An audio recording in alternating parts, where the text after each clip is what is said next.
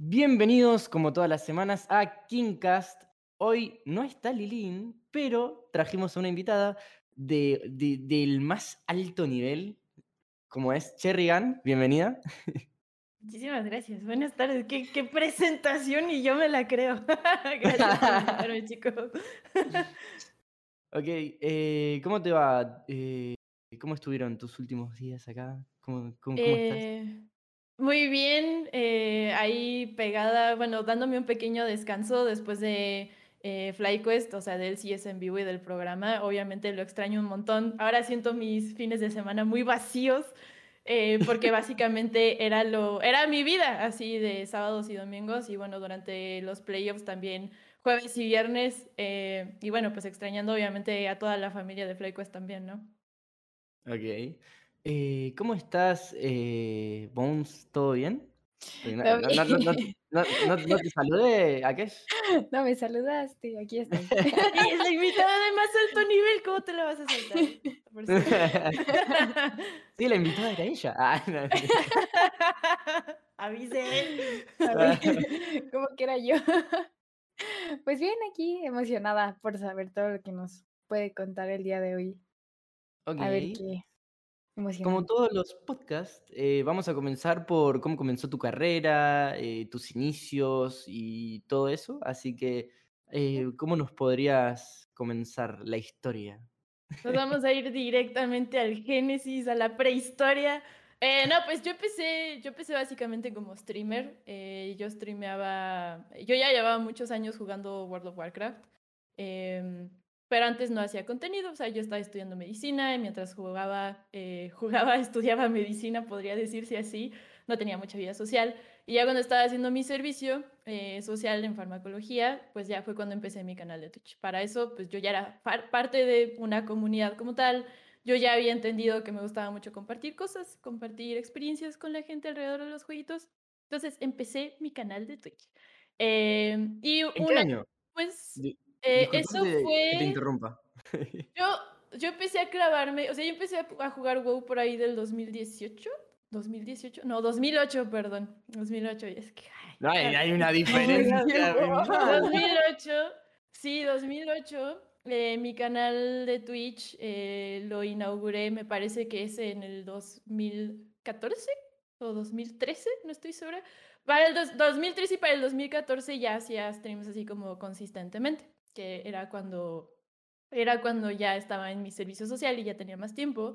Y para el 2015 yo ya estaba narrando. ¿Qué estaba narrando? No era WoW, era Heroes of the Storm. Ese fue eh, Ah, el juego con el que yo empecé a, a narrar. eh, yo me di cuenta que quería narrar porque sabía tanto del juego que lo podía platicar así como naturalmente, ¿sabes? Me hacían preguntas, oye, eh, ¿por qué funciona mejor Thrall? Oye, ¿cómo ves a Brightwing? Oye, ¿cómo ves XY?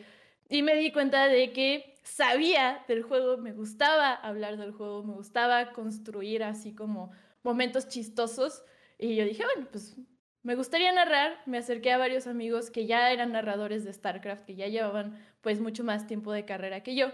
Este, personas como Horus, como Sodak Latino, e incluso como Aulox, ellos fueron como mis primeros, de los primeros compañeros con los que yo trabajé. Y mi, primer presencial fue en un campus party en el 2015, me parece, ya tiene rato. Este, obviamente, si yo lo veo hacia atrás, fue un desastre, estaba muy nerviosa, eh, me impactaba mucho, era un público chiquitito, pero para mí ya había gente, ya había como cinco personas viéndome narrar eh, Heroes of the Storm a la medianoche, porque bueno, obviamente en las producciones en vivo muchas cosas pasan. Este, y de ahí empecé a narrar Overwatch. Me tocó narrar el primer evento internacional de Overwatch, que fue el Atlantic Showdown. Y como referencia para ese entonces, el Overwatch eh, era completamente distinto. Todavía se permitían personajes repetidos, entonces había composiciones recontra cáncer como eh, cuatro Winstons y una Mercy. Y era horrible las Mercys que revivían a todo. Era, un, era horrible de narrar Overwatch en ese entonces. Y era pasar 11 horas toda la noche en el fucking Atlantic Showdown, pero yo era feliz porque estaba narrando Overwatch, ¿no? Eh, y ya de ahí, pues mi carrera creo que empezó a despegar cuando formalmente empecé a trabajar con Blizzard, eh, hosteando eh, las Copas Américas de World of Warcraft, de Heroes of the Storm. Eh, no, desafortunadamente no me tocó eh, participar en los eventos oficiales de Overwatch de Blizzard, pero al menos como en todos los locales, narré con Gamelta, con, eh, con la LMV en ese tiempo, con, ya sabes, con mil marcas también, y pues esas eran como mis pequeños momentos, ¿no? Eh, y después de ahí pasó eh, el sangriento layoff de Blizzard a un montón de gente. Entre la gente que se fue, pues una muy buena parte del equipo de la TAM, y ahí como que ya dejaron de haber eventos presenciales de Blizzard de las Copas América, ¿no? Un recorte pero así masivo. Y así de, ¡ah! ¿Qué hago ahora en mi carrera? Pues nada, eh, lo que hice fue empezar a trabajar más del lado de la producción con ESL, eh, y pues era, el puesto se llamaba TV Producer. Entonces, básicamente mi tarea era acomodar los horarios de los casters, buscar a los casters, darles feedback, picar los botones de toda la transmisión y todo ese rollo y hacíamos como el producto localizado para Latinoamérica. Entonces ya no solamente tenía experiencia en la parte de estar en una cámara, de estar haciendo entrevistas, sino ya también la parte de la producción y cómo es todo el proceso detrás de cámaras, así como entre las sombras.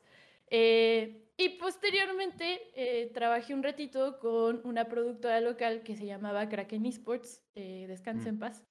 Eh, y ahí, pues básicamente yo era como un product manager, ¿no? Ya tenía que desarrollar como toda la identidad gráfica, ver qué programas o, bueno, qué torneos íbamos a hacer, eh, la parte de los casters, darles feedback, prepararlos también. Y entonces ya era como algo un poquito más completo, ¿no? Realmente no estaba en cámara, yo tenía mi stream entonces tenía como mis momentos para estar detrás y estar en la cama. Y de ahí fue cuando dio el salto Azteca. Me acuerdo mucho cuando salió la convocatoria de Azteca. Yo dije, y ni me llamó la atención. Fue muy curioso porque dije, ay, ahora la tele va a estar haciendo esports. ¿Qué es esto? Boomers haciendo esports. No, gracias.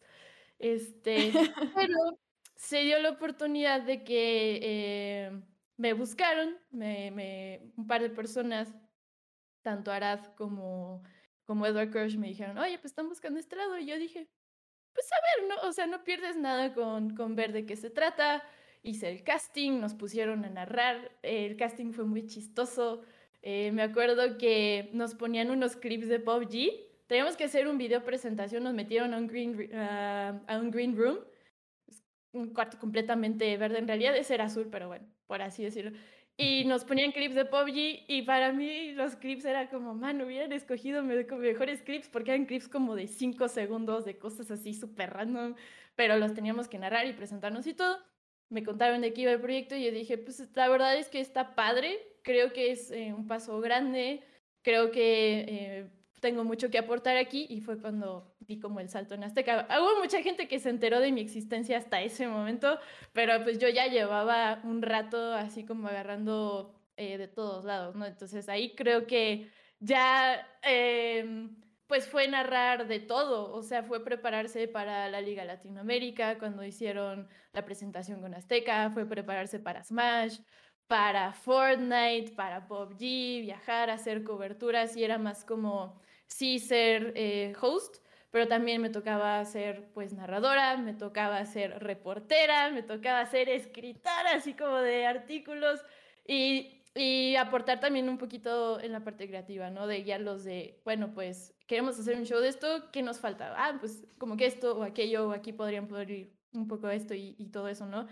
Y de ahí, eh, pues yo empecé a trabajar en Twitch y pues no me da la existencia, necesitaría días como de 36 horas para poder hacer absolutamente todo. Entonces ahí ya fue cuando, después del, del Mundial, del LOL, de, del año pasado, después de Worlds, pues ya tuve que, tuve que bajarme de Azteca, ¿no? Porque ya me estaba haciendo físicamente daño. Eh, y pues este año salió como la oportunidad de FlyQuest. Yo la verdad ni siquiera me la esperaba este, siempre te escriben así como, oye, eh, tengo un proyecto, eh, tienes chance de una llamada y lo último que te esperas es que te inviten a ser presentadora de un producto localizado de la LCS. Y yo dije, sí, o sea, yo sentí el llamado, yo dije, sí, sí a todo, me voy a matar, pero para mí vale la pena, ¿no? Entonces, eso es como el, el mega resumen de lo que ha sido mi carrera. Eh, estuvo muy bueno el resumen. De hecho, eh, me encantó la parte de que no, uno, todos pensamos que Azteca iba a ser eh, tipo, ah, televisión haciendo esports, no van a saberle. y todo lo contrario, ah, para mí Azteca hizo el trabajo que hizo la LLA, pero mucho mejor. Eh, a mi gusto, porque es cuestión de gustos, pero bueno, eh, los casters, la, producción, las decisiones, todo estaba bastante bueno. El pentacasteo era. No entiendo por qué. no entiendo por qué no todo se castea en pentacasteo. Creo que es algo. Es un reto poder hacerlo, porque el hecho de que haya cinco personas aportando en una sola cosa al mismo tiempo requiere de muchísima sinergia y de muchísima química. ¿No? Y también de conocer muy bien a tus compañeros, saber, o sea, ya se vuelve como, ¿cómo ponerlo? Como una intuición colectiva, porque ya sabes cuándo alguien va a entrar, cuándo puedes aportar, cuándo puedes reaccionar y sumarle. Entonces, hacer un pentacasteo no es, no es algo sencillo, es algo que puede salir extremadamente bien, que fue lo que pasó y que, o sea, lo han hecho varias veces que pasó con Azteca, puede salir extremadamente mal porque todo el mundo está atropellando, que no sabe, o hay gente que no le gusta que los interrumpan y entonces se pone tenso y entonces es un reto muy difícil. Y lo padre de Azteca, yo creo que cuando se anunció eh, en la parte de me gusta mucho, o sea, todos creíamos que estaba hasta abajo. Yo al principio dije, chale, o sea, yo lo veía internamente como es una súper oportunidad y había mucha gente que decía, no, lo van a arruinar y decían lo que yo pensé al principio, ¿no? Boomers haciendo esports. ¿Qué van a hacer? ¿Qué van a traer a Pedritos? Ahora, si, si hubieran traído a de pero, pero al final, viéndolo desde, o sea, es entender las dos partes, ¿no? De entiendo la duda, porque es gente que ama mucho su juego y poder entender esa pasión que le tienen es algo muy importante porque es cuando empiezas a respetar ¿sabes? Empieza a respetar el League of Legends. Es algo a lo que la gente le mete 2, 8, 14 horas diarias, se lo saben de pe a pa, así, el derecho y al revés. Y de cierta manera alinearlo con lo que está pasando adentro, que es queremos aprender, queremos ofrecer un super producto a la gente, queremos estar a la altura de su pasión y de sus expectativas. Y ahí es donde está lo interesante, ¿no? Cómo lo vas alineando. Eh, al principio sí fue difícil leer tantos comentarios negativos, pero también es la parte de entender, ok, si fuera mi jueguito de Blizzard, yo estaría peor, o sea, yo estaría 100% peor, ¿no? Eh, pero sí, la verdad es que el trayecto por Azteca dejó muchísimas enseñanzas en esa parte de, más allá de quedarte como con el feedback negativo, con los comentarios negativos, es entender qué hay detrás de esos mensajes, es entender eh, que tienes que ganarte su confianza. ¿Sabes? Y eso solamente lo haces cuidando el producto, cuidando los detalles. Muchas veces fueron muchos detalles en posteos que estaban fuera de nuestras manos porque hay muchas personas trabajando dentro de una empresa, pero sí cuidarlos hasta cierto punto, ¿no? De, hey, pasó esto, o hey, darle visibilidad a las cosas que están mal y mejorarlas y poco a poco te vas ganando la confianza. Y creo que el día de hoy, si yo pensara que la gente iba a amar tanto el producto de Azteca, pues a lo mejor hasta es impensable, ¿no? Este, Al principio sí fue muy difícil, pero ahora ver a tanta gente que se anima tanto a acompañar a los chicos de Azteca, saludos a ellos, por cierto, los amo. Este, es algo muy bonito de ver, porque sí, me tocó, el principio fue complicado. Sí, sí, sí, fue muy querido, pero también me gustaría hablar sobre eh, los otros juegos que jugaste, porque me parece muy interesante que no hayas eh, eh, trabajado solamente con League of Legends, porque también podemos hablar de Heroes, Overwatch. Eh, ¿Cuál más casteaste? ¿O presentaste? Heroes, Overwatch. Uh, presentar, pues me tocó Smash, nos tocó el Mundial de Fortnite, el del 2018 me parece que fue. Eh, Mortal Kombat, vaya, los eventos presenciales que armó Azteca no solamente eran sobre League of Legends, no era Smash, Mortal Kombat, si no mal recuerdo, el de Fortnite, luego nos pusieron, hubo una serie de transmisiones del Ninja Vegas 2018, no sé por qué, pero bueno, también fue traducir eso, eh, hacer los viajes para cubrir Hearthstone, para cubrir eh, Clash Royale. En Los Ángeles, si no mal recuerdo. Fue de todo, la verdad a mí sí me tocó así como de todo, de todo. Un poquitito de cada juego. Sí. ¿Y cuál es el más divertido para castear o hostear? Oh, eso está muy difícil. Es que eh, creo que no tengo Ay, eso está muy difícil. Nah, es como la mamá que dice, no, no tengo favoritos. favoritos. Sí, No tengo, todos sí tienen. tengo. Pero si tuviera que elegirlo sería... Yo creo que. Esto es muy difícil. Ah, Es muy difícil recordar ahora cómo me sentía con los eventos de Blizzard. Sí, Eh, fueron hace muchos años. Yo creo que para narrar el que más me encantó siempre fue Overwatch, porque había mil cosas pasando, era súper explosivo. eh, al principio era horrible el juego, pero la verdad era un desmadre y, y, pues encontrabas diversión en narrar desmadre, ¿sabes? Este es mi animal espiritual y me gusta canalizarlo. Eh, pero para hostear narrar, creo que el de League of Legends le agarras un cariño muy especial porque hay como un amor-odio compartido entre todos que te hace formar, te hace sentir como realmente, como que realmente formas parte de, ¿sabes? Es como más colectivo y todos amamos y odiamos al mismo tiempo. ¿Qué carajo está pasando? O ver, me acuerdo que en ese tiempo este, White Lotus jugaba un montón de Miss Fortune y si no jugaba puro Ash y era como OTP y es como mantenemos el mejor tirador yéndole muy mal, no por decir cagándola, porque obviamente hay muchos factores, pero era, qué chingados, o sea, ¿sabes? Entonces es como que lo amas, pero lo odias, pero no lo entiendes, pero encuentras la manera de disfrutarlo, entonces creo que League of Legends es el más humano en ese aspecto porque no es un hype, hype, hype, hype hasta arriba todo el tiempo, sino que realmente tiene abajos muy abajos, arribas muy arribas y es, se me hace como más, un poquito más humano en ese, en ese- es como una persona, es como una persona que o está muy en la depresión o está súper hype y, y a veces lo odias, pero lo amas y encuentras la manera de disfrutarlo también. Es, yo creo que ese sería entonces. Estuvo muy difícil, la verdad, estuvo muy difícil, pero sí, creo que esa es mi respuesta. Y el más ab- aburrido, supongo que sería el más lento, que supongo que es el Hearthstone, ¿no? Al menos yo diría eso. Esa sí, es lentísimo. Es muy difícil.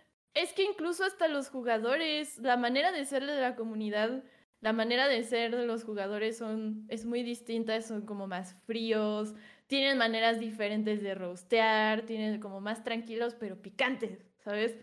Este, y son como a veces un poquito más tímidos, entonces no diría que es aburrido, creo que es Nah, eh, una ningún- manera distinta, exactamente, es como mucho más frío, pero no deja de ser picante. Entonces, ese es como un humorcito todavía más especial. Y es un reto también, ¿no? Porque la gente dice, ¿cómo haces emocionante o interesante algo que se ve lento o aburrido? Y entonces entiendes que el hecho de que no esté over, over hype o que no estén explotando cosas no quiere decir que es aburrido, solamente tienes que encontrar la manera de hacerlo entretenido. A veces hacerlo entretenido es ayudar a la gente a entenderlo mejor también.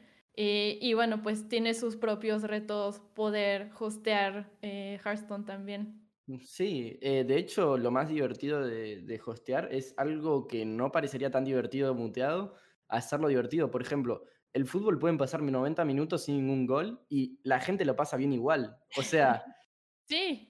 Y En- sabes que esto me recuerda mucho una de las críticas, una de las constantes críticas que le hacíamos a los chicos de Quiero ser caster, eh, del reality de Azteca. Y probablemente, bueno, no sé, me imagino que en Argentina y en otros países igual, aquí en México, tenemos narradores de deportes súper potentes. Perro Bermúdez, el doctor García, Martinoli. Y porque los, y los momentos más memorables son momentos donde están explotando y gritando y de qué te vas a vestir y qué está pasando, doctor García. Entonces a veces siento que se confunde mucho esa parte de es emocionante cuando algo está explotando y no, o Sí. sea, también la trama de la historia y cómo se van acomodando las cosas y lograr entender todo eso que se dio previo a la explosión, también es interesante, ¿sabes? Cómo hacen Sí. la trama, la traición, así como construyes el plot, es súper interesante lograr entenderlo, es súper interesante. Eh, entonces era una crítica de no tienes que estar gritando para hacerlo interesante, solo estás, puedes gritar y decir nada, y decir nada interesante también. ajá. Este, Lo- sí, Lo, lo más interesante de, de, por ejemplo, el casteo de Ibai que dice son robots, son robots, es el contexto del, del casteo de Ibai, era que tenían 10k de oro menos y nunca perdían los coreanos y una vez que iban a perder, la remontaron con una jugada. Y encima, eso de son robots, ya lo había dicho antes en un G12 en contra de Rox, si no me equivoco, en el que también iban ganando por un montón y también la remontaron en una jugada, un Kennen que tiró una ulti y deletió a 5. Entonces, el contexto de las plays son muy importantes y es lo que le da el sentimiento, así que eh, concuerdo completamente. Sí, personalmente Eh, podrías gritar y como dice, podrías no decir nada. Podrías estar gritando un buen de palabras y sería como, bueno, ¿y qué dijiste al final? ¿O qué querías transmitir? ¿O qué pasó? Por supuesto. Y sabes qué, esto lo sentí mucho, por ejemplo, en Gears, eh, cuando me tocó narrar. Narrar Gears ha sido de las cosas más difíciles de las que me ha atravesado en la carrera, porque em, la, si la comunidad de LoL es súper apasionada, creo que la de Gears es todavía más así. eh, es muy, se siente mucho la, la familia y, y todo mundo conoce a todo mundo y es como, a lo mejor porque es una comunidad probablemente un poquito más pequeña y aquí me estoy tirando, me estoy arriesgando a decir de más. Este, pero es muy, muy mexicana en ese, en ese sentido, ¿no? De, de- del sentido de familia. Y, y como pasan muchas cosas todo el tiempo y se están dando los tiros todo el tiempo, es, es un reto lograr construir como toda una línea de qué está pasando, cuál es la parte que voy a gritar, cuál es la parte más emocionante. Entonces, eh, con Gears me pasó muy particularmente eso y yo decidí tomar mi propio estilo, ¿sabes? Eh, tratar de construir la línea, a lo mejor eso es un poquito más como de análisis, darle sentido a todo lo que está pasando, sobre todo como era un producto de TV Azteca, puede que caiga alguien que no tenga idea de qué es Gears y tienes que estar abierto a esa opción también, eh, sin faltarle el respeto o tan básico eh, para la comunidad de Gears y lograr meterle punch en, en momentos necesarios. Por ahí obviamente también pues te agarras mucho de la mano de tus co-casters, ¿no? Eh, en este caso eran Dika, Betru y obviamente Edward también.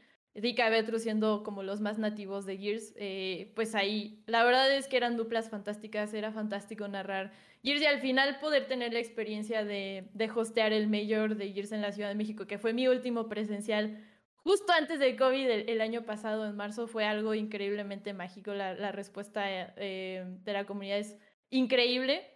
Pero, pero justo en ese tipo de juegos donde hay muchas, muchas cosas pasando al mismo tiempo en diferentes puntos y no hay tanto espacio para poder elaborar una historia, es donde se pone más complicado y dices, ok, ya estoy arriba y ahora cómo me bajo, ¿no? ¿En qué momento me bajo? Entonces era un poquito a la inversa de lo que pasa con otro tipo de juegos como, como es League of Legends. Me, ahorita que dijiste eso de Gears, me acordé de un día que mamá estaba viendo la tele y estaba viendo algo de Gears y yo, yo estaba como de, "Oh, mamá, ¿le entiendes? Pero estaba bien entretenida y yo así de, ni siquiera yo le entiendo lo que estaba pasando. Porque lo que entendía de que eran los, las cinco personas del equipo y como que revivían, pero morían y revivían otra vez y, y no entendía nada, pero mi mamá estaba súper entretenida, así, ¿no? toda emocionada, como de, mira, están pasando videojuegos en la tele. Qué padre. Sí, y obviamente ese, ese momento de no sé qué es esto, eh, también lo pasas tú cuando decides aventarte a lo desconocido, que es hostear o narrar un juego que no conoces. Yo nunca había tocado Gears en mi vida. Pero. ¿qué fue lo que hice? Me puse a leer, me puse a estudiar. Me aprendí de memoria los mapas. Tengo ahí como mis libretas con todo un montón de rayones. Me, ap- me aprendí este, como todas las locaciones y dije, ok, si alguien, lo- me puse como de referencia, si alguien me escuchara por la radio y no viera el juego, entendería lo que estoy diciendo. No, y quiero llegar al punto donde alguien me escuche y que a lo mejor, o bueno, idealmente sin ver la imagen, tenga una idea de qué carajo está pasando, ¿no? Entonces yo Hmm. hacía ese tipo de ejercicios de, ok, si yo lo escucho, entiendo qué está pasando, ¿cómo hago para poder mejorarlo? Hablo, agrego más detalles sobre las armas, sobre el meta, sobre las locaciones del mapa que son súper importantes en Gears particularmente, este, sobre la composición del equipo, qué tipo de jugadores estamos viendo, cuál es su función, está cumpliendo su función y te das cuenta que ya son un millón de cosas que estás como mentalmente traqueando para decir algo que realmente signifique algo, ¿sabes? Entonces, No, todo es- eso para que es un muteen la transmisión. Nah. No. No. Mientras juegan hay un LOL, eh, mutean. Nah, Sí. mentira. Sí la Ya, mute, please. Nos hacen un favor a todos, sí, sí, sí. No, no, no. Eh, a mí me parece muy interesante esto, más que nada porque hay todo un trabajo detrás de, de- de castear o de ser host. Y a mí me, me gustaría que, que la gente lo entienda, porque mucha gente dice, ah, ya saben cómo castear, entran y castean y ya está. Pero realmente hay una preparación previa, ¿no? Eh, a, a entrar a- a en vivo, o, ¿o cómo está eso? Sí, creo que aquí ya depende de. Creo que De depende persona. de persona en persona. Yo particularmente soy muy obsesiva con algunas cosas. Eh, les decía, tengo ahí una libreta, no, tengo como cinco libretas. Porque a mí me gusta mucho tomar notas, me gusta, eh, esto va a sonar muy mal, pero, o sea, me gusta toquear a los participantes, me gusta que, y aquí es un trabajo colaborativo también, mucho con la producción, pedirles el material para realmente estar preparado y saber quiénes están participando, qué les gusta fuera del juego, cómo, dónde, cómo son, si hay videos de ellos. Si no hay nada de información de ellos, es súper interesante porque es como un momento de descubrirlo, ¿no? Así, eh, casi casi como Dora la exploradora y haces todas las preguntas y tienes mucho material que explotar porque no sabes quién es, a qué se dedica, qué hacía antes, eh, qué tipo de juego le gusta. Si tienen streams, ver sus streams, este, ver sus historiales, o sea, es un trabajo de investigación que yo sí me lo tomo, yo sí me lo tomo como muy en serio. Eh, y obviamente también sobre el juego, ¿no? Pues cuando yo empecé a hostear League of Legends, pues no, no tenía tanta experiencia en LOL. Mi historia con LOL es muy chistosa, pero esa es otra cosa. Eh, pero sí es un trabajo, sí requiere un trabajo de investigación si realmente quieres construir historias, ¿no?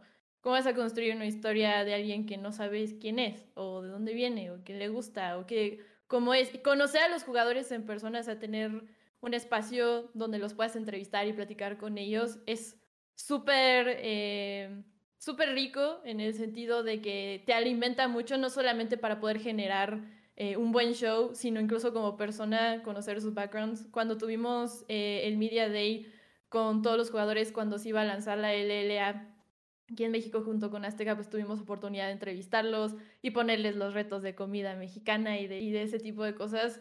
Eh, ahí, por ejemplo, conocí por primera vez a Jauni y es una, es una persona preciosa. Y, y conocer por primera vez a Cody también, que nos contó que su mamá lo había apoyado un montón y eso te dice, voy a dejar de quejarme de mi vida, mi vida es buena, no, es, o sea, no, no me he enfrentado a ningún reto, entonces te alimenta en, en muchos aspectos, ¿no? Eh, pero ahí sí ya varía de persona a persona y hay, para, hay personas que tienen un talento nato, que saben del juego y pueden construir lo que sea o pueden elaborar lo que sea y hacerlo entretenido como es Ibai, como es como es Nosfe, como es como todos los eh, eh, narradores icónicos que tenemos y hay personas para las cuales a lo mejor es más difícil. Yo considero que a mí me cuesta trabajo y yo por eso tengo notas como de todo, ¿no?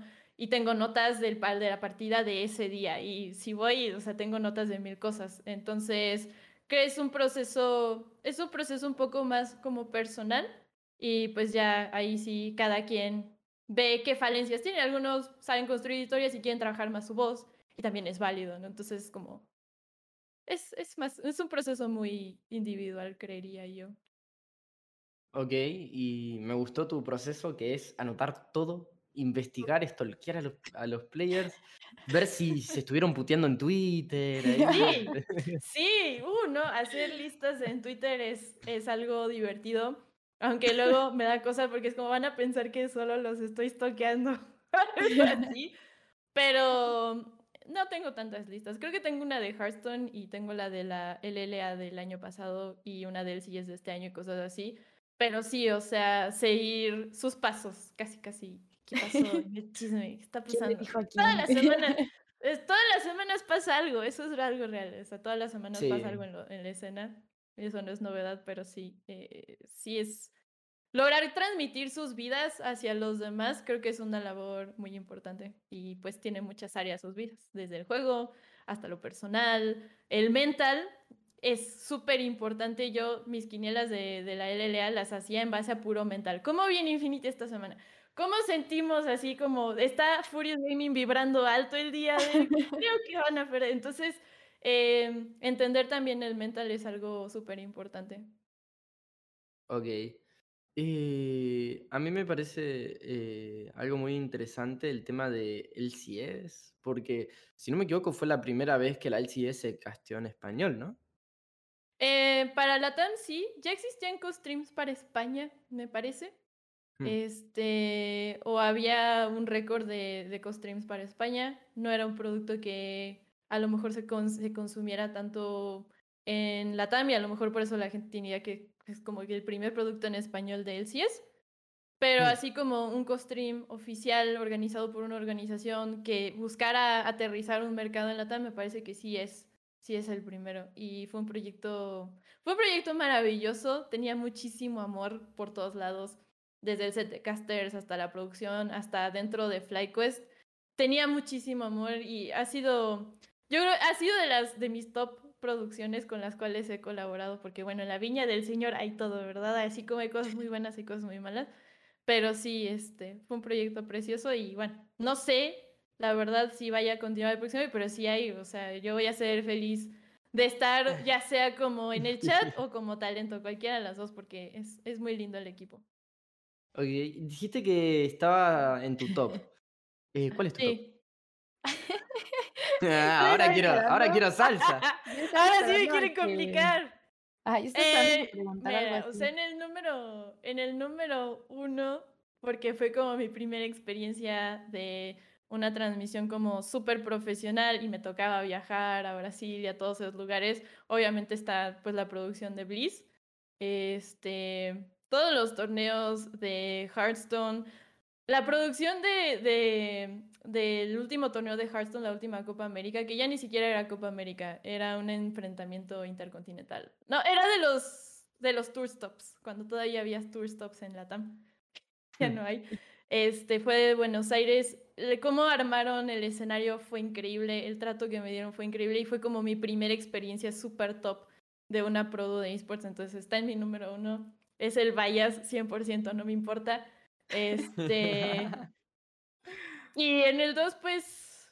Ay, está bien complicado. Creo que sí pondría TV Azteca, porque ahí ya fue como el siguiente nivel. Ya fue más allá de solo gaming, ya era estar en un set de televisión. Ya no nada más era, era pues narrar o hostear torneos, ya era presentar notas en televisión también con los protagonistas, en ADN 40, y estar más involucrada eh, en el proceso creativo también, sea, en, la, en el proceso editorial y toda la experiencia de la televisión, todo lo que incluía maquillaje, vestuario, eh, produ, aterrizarlo, la experiencia, es como, es algo... Eso- Es otra experiencia.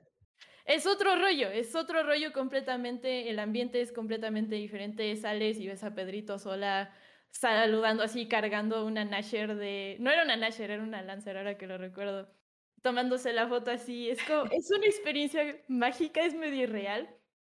Eh, y bueno, FlyQuest obviamente está en lo que le sigue porque también fue, no fue presencial, fue en línea y nos adaptamos a las necesidades pues, de COVID. Em, y, pero el amor que le tenían al producto y que seguramente todavía le tienen era algo irreal, es algo muy difícil de encontrar eh, en general en la TAM y pues es algo que te que aprecias, aprendes apreciar muchísimo, porque pues sí hay muchos lugares donde es como, ah, quiero hacer algo de videojuegos y como que está la intención, pero falla mucho en la ejecución o no tienen una idea muy clara de cuál es el producto que quieren hacer y eso te lleva a lugares horribles, desastrosos. Este, hay otras cosas, otras producciones que me han tocado que, bueno, pues nunca me pagaron o cosas así. Entonces, eh, ese sería mi top 3 y debajo de eso es como todo lo demás, así, todo lo demás es eh, todo lo demás. Ya. Sí. Ok. no, no- no queremos funas tampoco. Ah. No, No, no. ya, ya los perdoné. No olvido, es sí perdoné, pero no olvido. Entonces, eso. No los vamos a Estoy esperando que Pozo pregunte cuál fue la peor. Casi, casi. No, no, no, no, no, no. Me, me lo guardo. Ah. Creo que no ha habido una como 100% negativa. eh, cada una de las experiencias y oportunidades que he tenido me han, me han dejado algo 100%. Entonces, no diría que hay alguna experiencia que haya sido 100% negativa en cuanto a hostear o en cuanto a narrar. Entonces, paz con todos. todo perdonado, eh, no es necesario funar a nadie y bueno, también es un proceso de desarrollo personal de aprender a poner límites, aprender a pedir las cosas, eh, aprender a, a, dejar las cosas, las cosas claras también, ¿no? O sea, ¿qué tiene como dos, tres días y nos seguimos enterando de primera, de cosas que no deberían de pasar como en primera división? Y muchas veces, no, no es por revictimizar a la víctima, pero es como, ok, aquí voy a aprender a decir, me encanta trabajar contigo, pero ¿qué te parece si lo confirmamos con un papel, no? Y, desgraciadamente eso es muchas veces también parte de tu desarrollo personal, de aprender a pedir las cosas y dejar las cosas claras. Yo creo que como, o sea, cuando recién llegas, como que tomas todo, ¿no? Como que te emocionas, lo tomas y te da miedo decir las cosas. Sí a todo, sí a todo, es más, no me paguen. Y me acuerdo, o sea, la primera vez que yo empecé a, que yo empecé a narrar, yo fui, eh, yo fui y le dije a esta persona que era el encargado, mira, yo no tengo, yo estudié medicina, yo no sé comunicación, yo no estudié comunicación, yo no estudié como nada parecido, yo solo sé mucho del juego y creo que soy buena hablándolo. Entonces, como no tengo experiencia laboral en esto, no me cobres al principio. Ah, sí, perfecto. Obviamente le encantó la idea. A mí nunca se me ocurrió. Nunca se me ocurrió en ese momento, ¿no? Ya después dices, oye, pues pues ya llevo como tres años en esto, ¿no? Como que, como que, como que no va a haber pago, ¿no? Entonces, eh, yo en ese momento no alcancé a valorar que yo ya sabía mucho del juego, que a, pesar de que no tenía desarrollo profesional, ya tenía pues algo de background en alguna parte. Y yo no valoré eso que yo ya había cultivado y es algo que tenemos que enseñar a la gente eh, que viene, aprende a valorar todo el tiempo que le dedicaste. No tienes que cobrar como 10 mil o un millón de pesos o lo que sea, pero, pero sí aprender a valorar que hay mucho esfuerzo, hay tiempo, ah, estás desempeñando un puesto y por ende necesitas una remuneración, la que sea. Sí. Pero empezar La que sea, aunque sea. bajísima. Sí, Al aunque menos... sea simbólico. aunque sea la comida que te, que te inviten de comer. Sí. O sea, bueno, hoy en día es como, mal cambió la escena. Ah, ya cambió. Pero eh, yo en ese momento no lo vi. Yo me equivoqué y yo formé parte del problema también, ¿no? Sí. ahora en retrospectiva es como yo formé parte de ese pedo. Yo le di entrada a este güey a que en el futuro le dije a otro, pues como eres nuevecito, pues no cobras, ¿no? Y en realidad no es así, es alguien que está trabajando. Cualquier persona que haga un trabajo, el que sea, tiene que cobrar sí o sí, aunque sea simbólico. Bueno, también que parte de abuso de, de ya saber, ¿no? O sea, como que en su momento pues sí aceptaste que eras nueva, ya en un futuro tanto él debió de haber tenido la iniciativa de decir, oye, pues ya llevas dos años, ¿no? Un año, ya te voy a pagar. o sea, ya estuvo, yo acepto que ya me gustó mucho que trabajaras para mí sin pagarte, pero pues ya, ¿no? O sea, yo creo que también deberían... Igualmente hay que ser muy honesto y en una... En los esports en esa época tampoco es que daban mucha plata, entonces era como, el chabón dijo, bueno, sí, si le gusta ser becaria. exacto, pero hasta los becarios tienen becas, ¿sabes? no era becaria. Hasta los becarios tienen sus becas, pero sí, este, sí hay que aprender a poner eh, cierto estándar y ese estándar a veces lo tienes que empezar a poner contigo mismo. ¿sabes? Y de ahí lo empiezas a, a reflejar hacia afuera, así, oye, pues yo quisiera saber cuántas otras personas saben tanto de Heroes como yo y a veces tú tienes que hacer ese proceso también. ¿Cuántas personas son capaces de hacer ta, ta, ta, ta, ta, ta? Y ahí entonces dices, ah, mira, pues sí sé hacer algo. Creo que sí vale la pena empezar eh, a valorar esas cosas. ¿no? Muchas veces no lo hacemos. Y ahí nosotros mismos alimentamos todavía más el pedo que ya tenemos de por sí, imagínate. Sí. o sea, no es como que como que aceptes que, que todo el tiempo va a ser igual, no sé, eh, tenía una idea. Pero Igualmente, y también, ver hacia atrás, también ver hacia atrás, ¿no? Pues vas creciendo, la primera vez, exacto, cuando empecé a, a, hostear y a hacer entrevistas español-inglés y a traducir en vivo, jamás me pensé, jamás pensé que lo iba a poder hacer. Cuando empecé a narrar, ¿sabía hacer eso? con alguna medida de seguridad o logrando transmitir. No, entonces ya estoy progresando, ¿no? Y, y, constantemente voltear a ver hacia atrás qué es lo que ya hice, qué estoy haciendo ahora que no hacía antes y calibrar. calibrar siempre de acuerdo a, a tus capacidades. Sí, es como no va a ser lo mismo la primera vez, a la segunda, a la tercera, a la quinta, a la décima, que por ejemplo, como dices, ya era una traducción, ya llevaba más esfuerzo. Es como, por ejemplo, un trabajo normal, es como, obviamente alguien que sabe inglés es más valioso Sí. que alguien que no lo sabe. Entonces era como, pongámoslo así. Es una manera de ponerlo. También hay que entender como las necesidades de cada producto. No todos necesitan gente bilingüe, entonces puede que no sea Igual ayuda. Ajá. No Ayuda. saber nada de sí. inglés. ¿Por eh, puede qué? complicar bastante.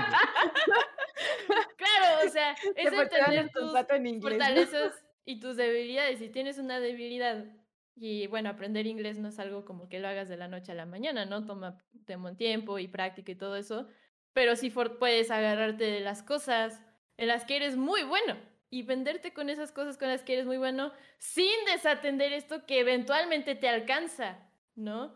Porque al día de hoy, pues estamos viendo una transmisión, el sí es una transmisión en inglés, los jugadores se, se comunican en inglés, te van a empezar a llegar entrevistas de medios en inglés, obviamente. Entonces es algo que, ok, eh, está bien agarrarte de tu muy buena voz, de lo mucho que sabes del juego, pero tienes a lo mejor que mejorar tu dicción, tienes a lo mejor que aprender inglés, tienes a lo mejor que mejorar tu presencia en redes sociales, etcétera.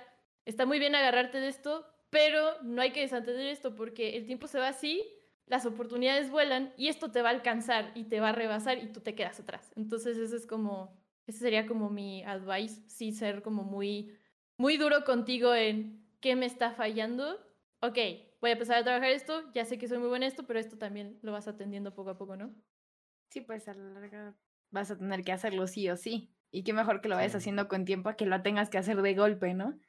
O que te quedes, pues, ¿cómo se dice cuando te quedas obsoleto ¿Rezagado? casi, casi? Ajá, o algo así. Sí, obsoleto, rezagado. O sea, eventualmente las oportunidades tienen, eh, las oportunidades más grandes pues tienen mayores necesidades. eh, no necesariamente tienen que ser estas, pero sí, sí te puede llegar a rebasar. Sí, pues Ujú. realmente cuando le muestras interés, por ejemplo, lo que mencionabas de aprenderte un mapa, de tenerlo, de hacerlo, dibujarlo, poner las partes importantes, Sí, no va a ser lo mismo a que llegue alguien y diga, ah, en la esquina superior izquierda del mapa, a que alguien diga, ah, la zona tal, tal, tal, tal. O sea, exactamente. Y empiezas con la esquina superior derecha, ¿no? Porque lo hice. Pero eventualmente dices, ah, no, pues está cerca de B, o está cerca del avión, o está cerca de la concha de su madre, qué sé yo. Entonces es como vas evolucionando.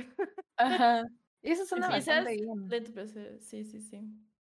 Me, Un me gusta me- cuando hablan del tema de, de la evolución que tuvieron para llegar a ese punto. Es como, Oh, Muy no, yo interesante. pasé por unas cosas, Dios mío, o sea, una patata total. Soy, sigo siendo una patata, pero ya no me siento, lo veo atrás, ya, bueno, ya soy como una patata más conforme, una horneadita, qué sé yo, así, ¿no? o sea, ahora soy una patata que quiere aprender. más frita, sí, sí, sí, sí, sí. ¿Qué tipo de patata quieres ser tú? Ew, Una tortilla de papa. Oh, sí. Ay, sí, por favor. ah, yo no, no almorcé. No es que tengamos hambre, estamos hablando de carreras de esports. Sí, estamos No es hablando como de que cualquier quiera cosa, unas papas a la francesa con quesito.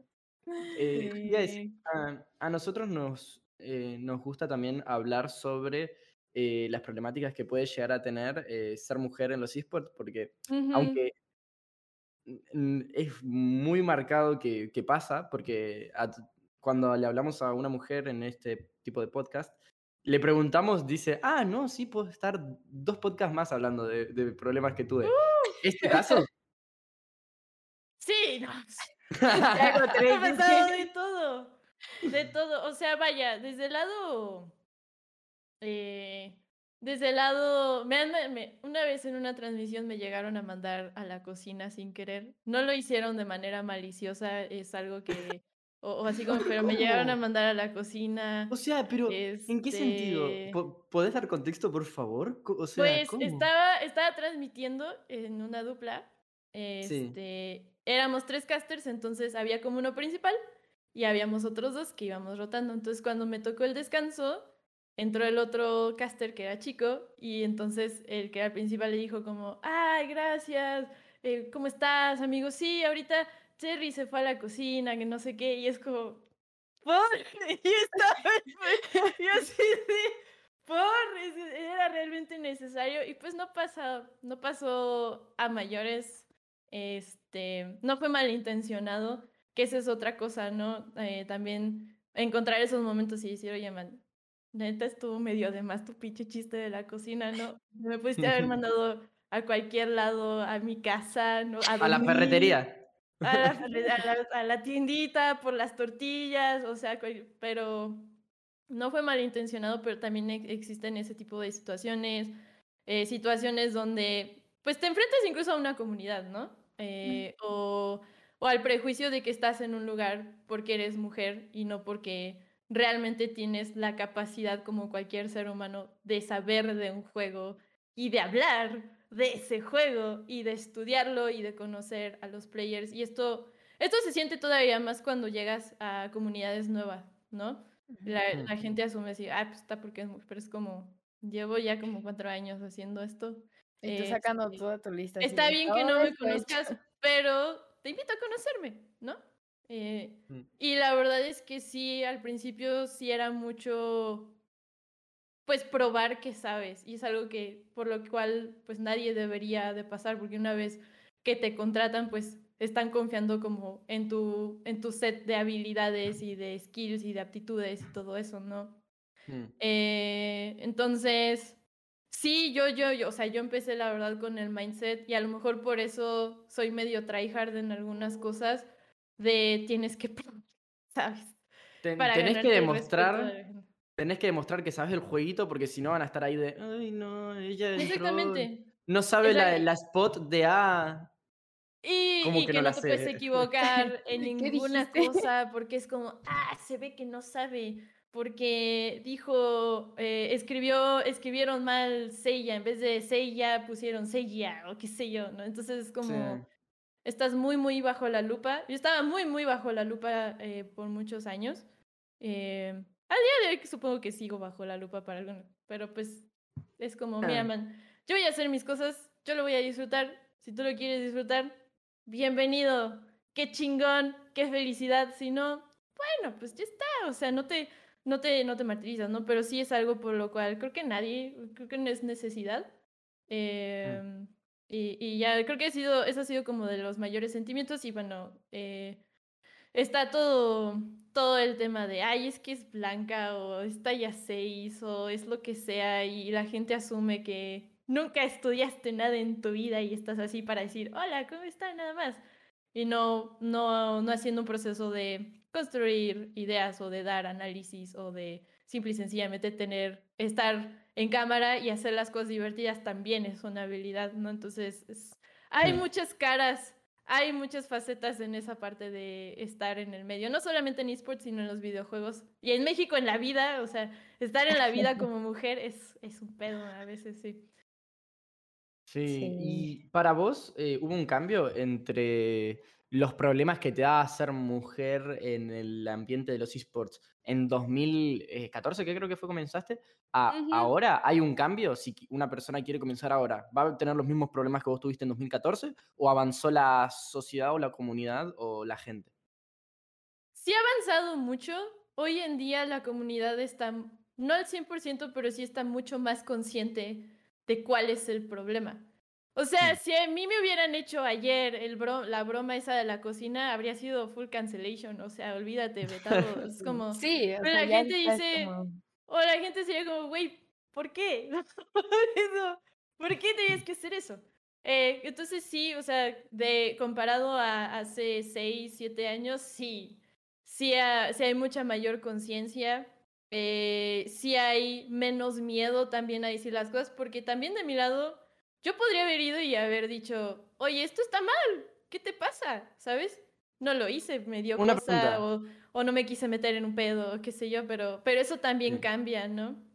Sí. Este, Una pregunta. Sí. eh, el- ¿Lo de la cocina fue on stream o off stream? O sea, porque quizás estaban stream. con los... fue en vivo. ¡Ah!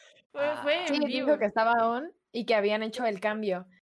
Y que Ah, pensé, que pensé que era un cambio no. cuando estaban los casters y vos eras host y que no se escuchaban los No, mix. yo estaba casteando.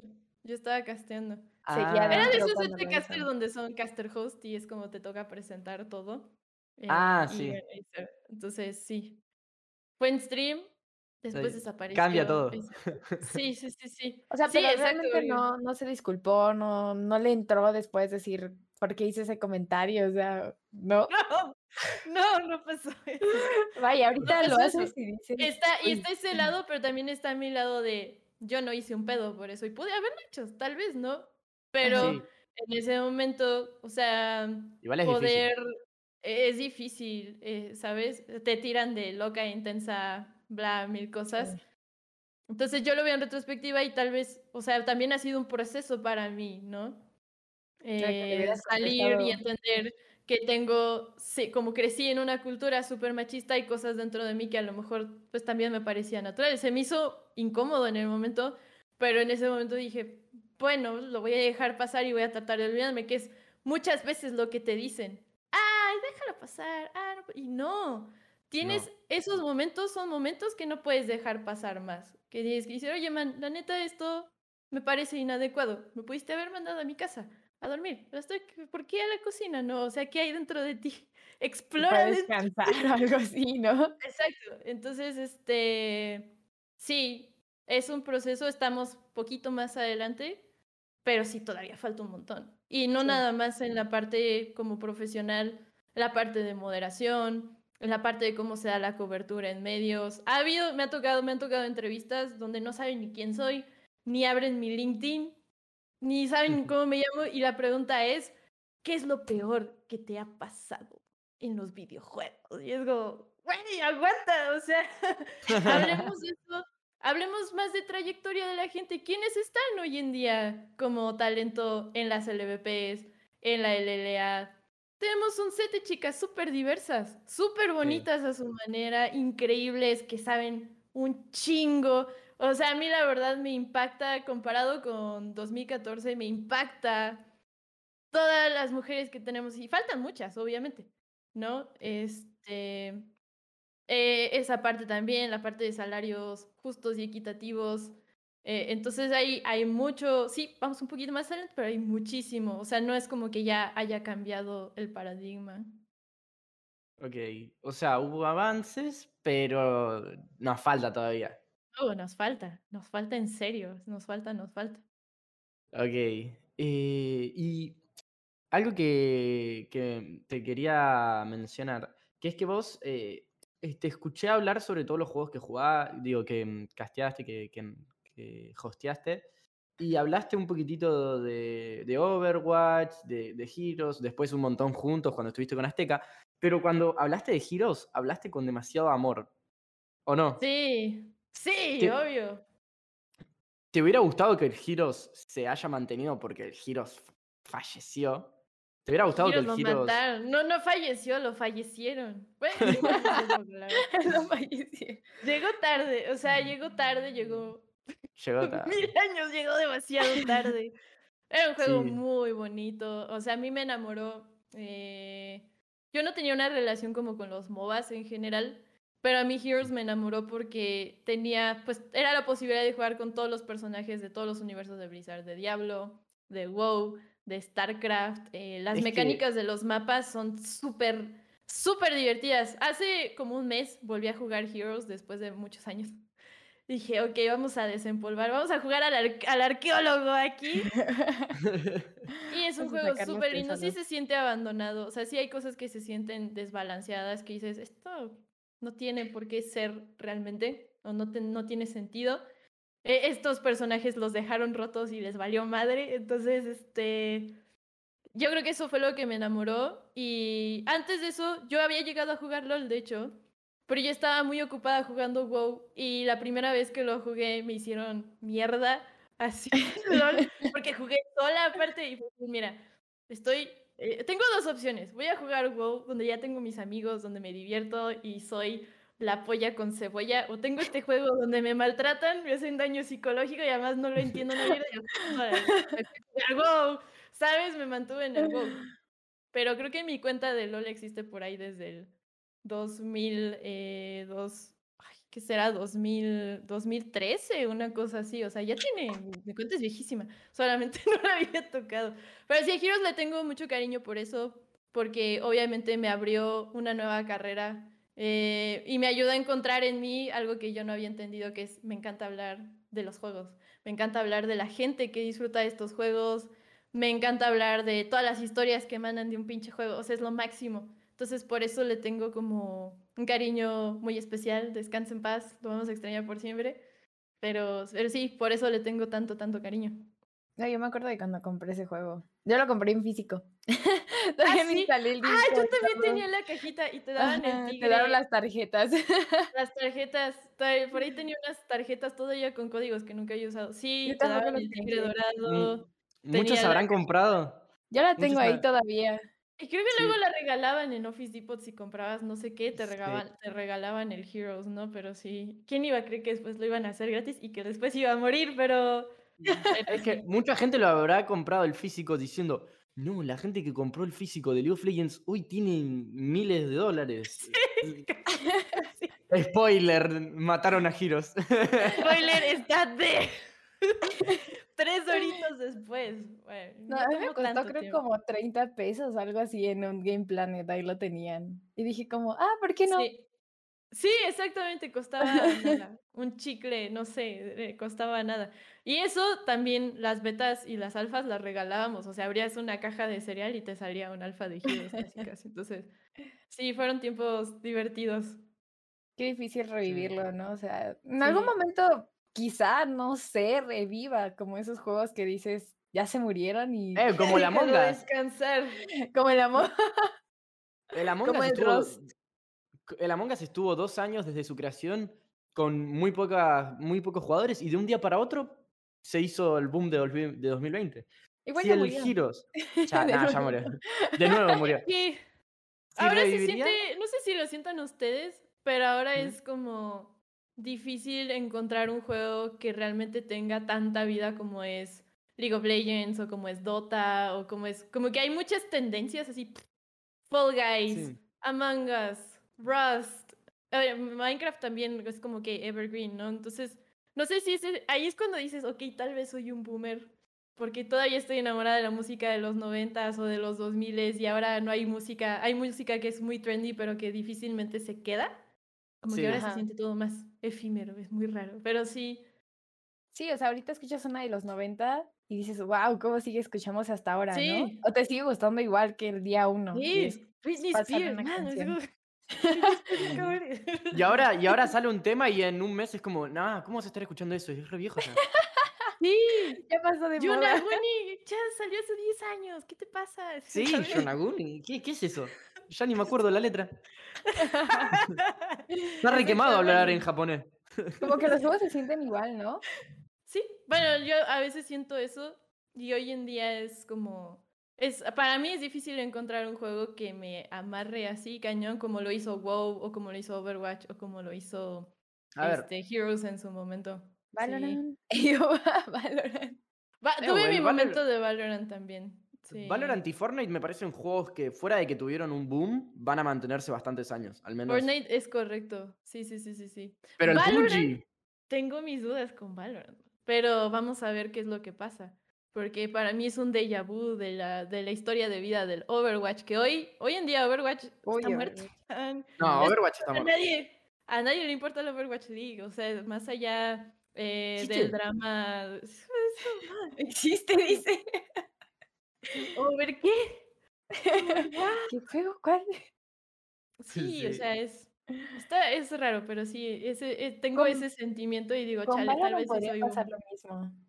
Mm. Porque están haciendo todo muy rápido. O sea, yo siento con Valorant todo muy rápido. Así como, nuevo mapa, nueva gente, nuevo mapa, nuevas armas, nuevo pase, nuevo todo. Y es como... Pues, a ver qué es lo que pasa. La historia dirá si estamos equivocados, pero si no, será un... Se los dijimos y lo vieron aquí primero. ¿eh? Para mí, yo del futuro extrañaré Valorant. sí, sí, sí, sí, sí. Sí, yo tuve mi momento de Valorant, pero igual es como no me, no me dejó jugando, bueno, sí, un par de noches sí me dejó jugando hasta las 4 de la mañana, pero no así consistentemente como el Overwatch que me volvía loca, me divertía un buen, sí. Sí, es que el Overwatch era más como, como dices tú, no muchas explosiones, todo pasaba tan rápido, estabas curando aquí, cura allá, lo otro, em, dispárale a este, dispárale al otro. Y el hecho, algo que a mí me encantaba era es como que te adaptabas en el momento. Es el que no. Era, ahí sí era selección natural a su máximo. De si te vas a quedar con el fucking Genji cuando tienes un Winston enfrente y te está haciendo, te está rostizando las pompis, es como, sabes que no va a funcionar, tienes que adaptar. En cuanto te mueres, tienes que adaptarte luego, luego o pierdes la partida. Y eso algo que, eso es algo que a mí me gustaba mucho porque reflejaba mucho el nivel de adaptabilidad de la gente y es como, ok, te frustró un montón, pero ¿qué vas a hacer al respecto? ¿Tienes la opción de cambiar o tienes la opción de seguir cagándola? Obviamente hay gente que tiene, toma la opción de seguir caga- cagándola porque les, les Sí encanta soy. ¡Sí soy! Sí, soy con la sniper. Sí soy. Algún Sí, día soy les voy a dar. Estoy Bien, jugando bien. Zaira Jungla de nuevo. Sí, Algún día voy a tener más de 0% Jugando de win. Widowmaker, Widow. bienvenidos a mi Elo Gel. Se los comparto, queridos amigos. Entonces, eso me gustaba mucho porque hablaba mucho del nivel de adaptación de, Sí, de los demás. Yo no tiene mucho que lo empecé a jugar. No lo juego tanto, pero sí lo empecé a probar porque me regalaron el juego. Un código. Y yo estaba aferrada, ¿no? Así, no, con el sniper va a estar bien fácil, sí se puede. Y era como, ya te mataron otra vez y otra vez. Y yo, bueno, creo que voy a cambiar. creo que algo anda mal. Sí, sí, sí, sí, sí. Total. Ay, qué buenos Eh, tiempos. Qué felicidad. Para, para ir cerrando el podcast, que estuvo muy divertido, eh, me gustaría hacerte eh, una pregunta, que es con lo que siempre cerramos los podcasts, que es, eh, ¿qué consejo le darías a alguien que quiere entrar a ser host o caster? ¿cómo, cómo hace para llegar a donde vos llegaste? O sea, yo no les recomiendo mi camino, la verdad. Yo agarré mucho juego muerto. no, pues. O sea, hazlo. Es como vas a sentir que eres feo, que eres tonto, o sea, que eres estúpido, que no sé. O tal vez no, o sea, tal vez puede ser el otro lado brillante que a mí no me pasó. O sea, que digas, sí, soy el mejor. Eh, pero es como tener los, los- un poco los pies en la tierra, pero perder el miedo, ¿no? Te vas a enfrentar muchas veces a ti mismo. Más que enfrentarte a la comunidad y a la crítica y a esas cosas, para mí fue un proceso más de enfrentarme a mí misma, de, ok, quiero hacer esto y me súper apasiona, pero ¿qué necesito para hacerlo bien? Porque tener pasión muchas veces no es suficiente. Tienes, no hay nada mejor que una pasión, pero bien preparada, eh, que realmente conecta y que realmente entiende, ¿no? O sea, entiendes cuáles son tus limitaciones. Entonces, si tienes miedo, es normal. Si te estás cagando así del miedo, es absolutamente normal. Pero aviéntate. Y una vez que te avientes, van a haber cosas que van a salir mal y van a haber cosas que van a salir muy bien. Y es perfectamente normal que haya cosas que salgan mal. Eventualmente la gente se olvida, a menos que te conviertas en un meme viral. La gente se olvida, incluso siendo viral, la gente se olvida.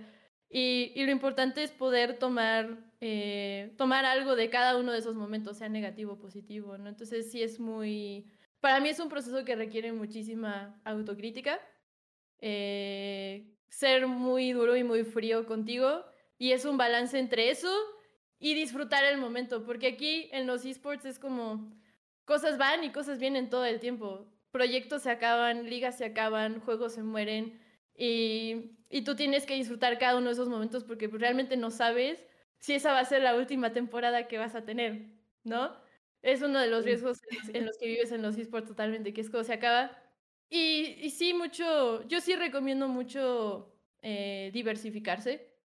Yo he estado en muchos juegos, ninguno lo hice perfecto, pero me ha, me ha enseñado mucho a, a entender cada comunidad, a disfrutarlo de manera distinta y eso te enriquece mucho como persona, ¿no? Entonces, eh, creo que he dicho como mil cosas.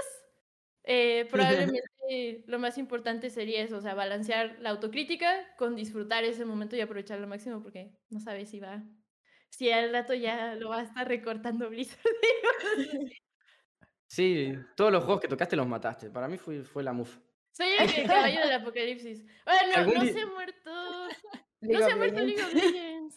Bueno, está pero- más difícil. Déjale dos años. No se ha muerto. dale dos años, dale dos Yo, años. yo el otro día estaba no pensando, chance y algún día llega el punto en el que ya juegas League of Legends ya no en una computadora, ¿sabes? O sea, yo creo que vivirá tanto Al grado de que cambiará En una simulación, en una. Al rato ya vas a estar toda dentro del juego así de... tarara. Y si eres Yasuo es como, ya me morí 12 veces. Este es mi Power Spike. Estoy listo. Sí, sí, sí. Tranquilos, chicos, ahí les voy. Sí, sí, sí. Ah, qué. Ah, Antes, Sí. antes de terminar, eh, me gustaría hacerte una, una última cosita porque me quedé con las ganas, porque realmente quería decírtelo. Sí. Vos eh, casteaste muchos juegos y hosteaste muchos juegos, pero ¿te gustaría trabajar en algún deporte tradicional? Tradicional. Oh, Eh, man, sí. Fútbol, básquet. Natación. Em, ay, es que me gustan tantos. Probablemente. ¿cuál sería? Wow. Wow, esto es difícil. Me gustan mucho las Olimpiadas. Estas no las pude ver realmente, las de Tokio, porque por mi trabajo, por mi horario laboral, la verdad es que eso estaba pasando en momentos en los que necesito recargar batería. Probablemente me gustaría mucho el patinaje, o sea, sobre hielo artístico. Eh, gimnasia me fascina también, toda la técnica. Eh, mira, me gusta ver el fútbol, pero no me veo narrándolo y a veces pasa eso también con algunos juegos que como, te gustan, pero no te ves analizándolo, solo entendiéndolos, no, solo sintiéndolos. Este, Boli también me gustaría mucho. ¿Y qué más? Creo que, creo que esos serían los que, los que vienen a mi mente en estos momentos. Si les cargo más, voy a decir que todos, así que. Las mi- Olimpiadas, dice. Sí, las Olimpiadas. Donde es de todo. No Sí. sé. Yo estoy ahí todo el tiempo, no se preocupe. Sí, también los clavados. ¿Ves? Ya, ya estoy empezando a decir. digo Va a de decir todo. natación. ¿Cómo se llama natación? Nado sincronizado, ¿no? Es. Uy, sí, sí, también nado sincronizado, sí. uf. Imagínate la técnica, o sea, la fuerza. Yo ahora estoy tomando natación y soy una patata, obviamente, que sabe patear y medio flotar. Entonces la fuerza y la técnica es eh, el dinamismo, como toda la mecánica corporal para lograr lo que hacen es algo, es algo irreal. Entonces sí. Sí, Yo trato de ponerme boca abajo, se siente bien feo. Eh, taekwondo también es las artes marciales. ¿Ves? Ya, pues ya, por favor, quítenme. el- Tiro con esta arco. pregunta, por favor. Siguiente pregunta. Bueno, entonces hasta acá llegaría ya el podcast. Eh, muchas gracias, Cherrigan, por haber venido. Eh, muchas gracias, Bones. No lo mencioné al comienzo, pero no estuvo tipo, fue como que. eh, no Ya estuvo pasó, Lee, déjalo así. pero va, va a seguir estando. No pregunten en los comentarios, no, ¿qué pasó con Lee? Nada, va a seguir Creo que estando. sí lo habías dicho. Sí. Ajá, dijo, al sí. principio dijo, no está Lee. Presentaste la ausencia de. Ah, presenté la ausencia de Lee. Bueno, no me acuerdo. Ah, Sí. pasó una hora. Empezó el podcast y pasó, ya sé que no está Lee, pero Pero, Ah. hola, ¿cómo estás? Bueno, entonces acá llegaría. Muchas gracias, Cherry, por haber venido. Eh, muchas gracias, Bones, por haber acompañado una vez más. Gracias, Lee, por no haber venido. Ah, nada. Ah, bueno, entonces, eh, ¿algo que decir, eh, Cherry? No, pues gracias decir. por, gracias por invitarme. Este, fue un placer, o sea, yo encantada de aquí echar el chal con, como señora con ustedes. y nada, o sea, muchas gracias. Espero que le sirva a alguien, pues, mm, la poca experiencia que tengo aquí en el campo. Poca experiencia. La humildad. Es poca, es y No me hagan hablar sobre eso. La poca experiencia. es- Como los TikToks estos de, sí hablo sobre mi experiencia. Ay, ojalá Bueno. fuera yo Red Eye, pero ya se retiró, así que esa es otra historia. Sí, sí, sí. Bueno, muchas gracias, gente, por haber visto el podcast. Va, escuchado, si estaban en Spotify, hasta el final. eh, y nos vemos la semana que viene. Vemos. Bye. Chao.